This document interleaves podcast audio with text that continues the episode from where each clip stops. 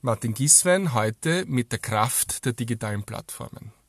Wir haben ja schon ganz oft über die Kraft der digitalen Plattformen, digitalen Ökosysteme gesprochen, wie wichtig sie sind, auch für traditionelle Firmen.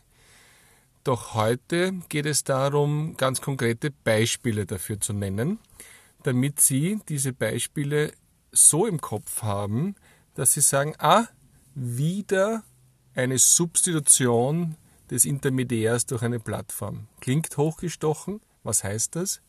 Eine Plattform hat einen traditionellen Anbieter aus einer Branche verdrängt, dessen Platz eingenommen und ist hier ein wesentlich stärker und nicht mehr wegzudenkender Spieler.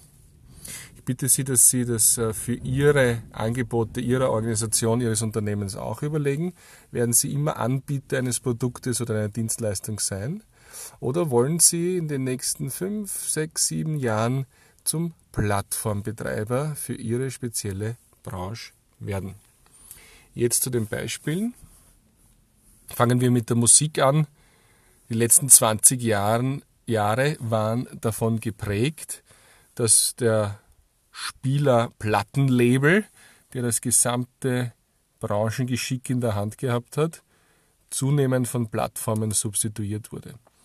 Früher hat der Plattenlabel entschieden, der Preis, CD wurde rausgebracht ähm, und man hat es gekauft als Kunde. Doch dann kam Napster, die erste Plattform, die illegalerweise hier die Musik zur Verfügung gestellt hat von den unterschiedlichsten Uploadern. Und dann ging es weiter in das legale Musikwesen, aber auch wieder mit einer Plattform, nämlich 99 Cent für ein Musikstück auf iTunes. Heute ist der größte, die größte Plattform für Musik ist YouTube. Und äh, es ging dann weiter, dass nicht mehr MP3s oder einzelne Videos angeboten worden sind, angeboten wurden, sondern Streaming. Spotify heute, Amazon Music, ganz klar die Führungsplattformen in diesem Bereich. 20 Jahre, mehrere Disruptionen, ursprünglicher Spieler, Platt, Plattenlabel weg, oder nur mehr Content-Generator und abhängig von der Verbreitungsstärke und dem Verbreitungswillen der Plattform. Und im Endeffekt kann die Plattform auch den Preis bestimmen, den sie den Plattenlabels zahlt, weil sie die stärkste Macht haben als Plattform in dem Spiel. Sehr dominantes Thema in vielen Städten. Früher hatten wir Taxiunternehmen, die die Dienstleistung der Mobilität alleine erbrachten für Menschen, die individuell on demand schneller mal wohin wollten. Die Plattform Uber ist dazwischen gegrätscht und äh, ohne dass Autos besitzt werden von dieser Plattform, verbindet man Menschen mit Autos, die andere Menschen mobil unterstützen wollen. Typische Form der Plattform, wo die Taxiunternehmen in dem Fall das Nachsehen haben.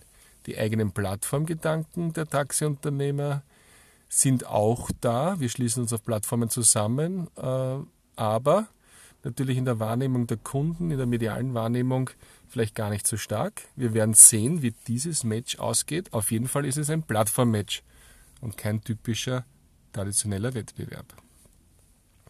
Für uns alle bekannt, wenn wir uns äh, informieren, welches Hotel wir in unserem Wunschort, wo wir Urlaub machen wollen, nehmen sollen.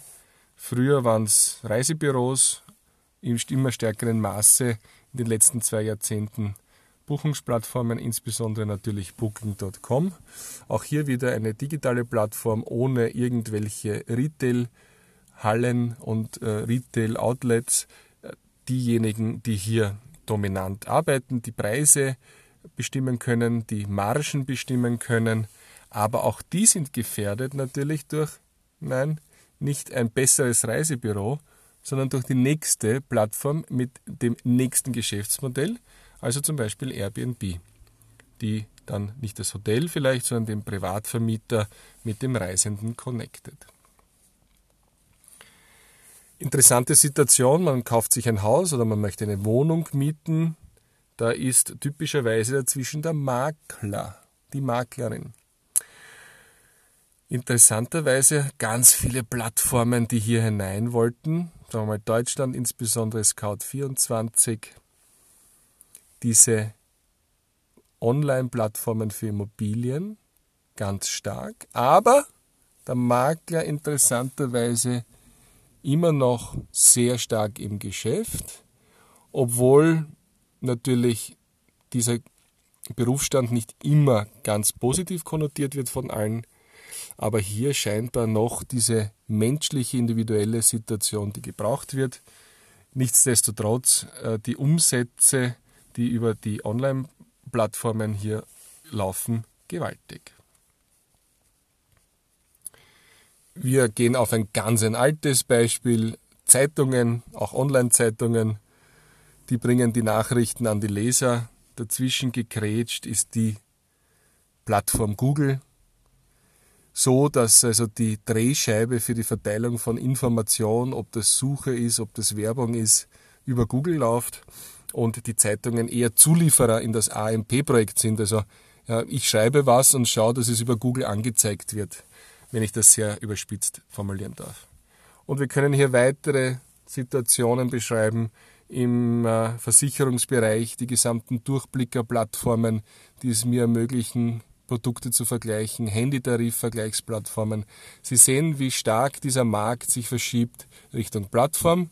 Und wie gesagt, ich muss mir überlegen als Anbieter, will ich einer Plattform dienen, indem ich dort meine Produkte und Preise einliefere und mich dem Vergleich stelle?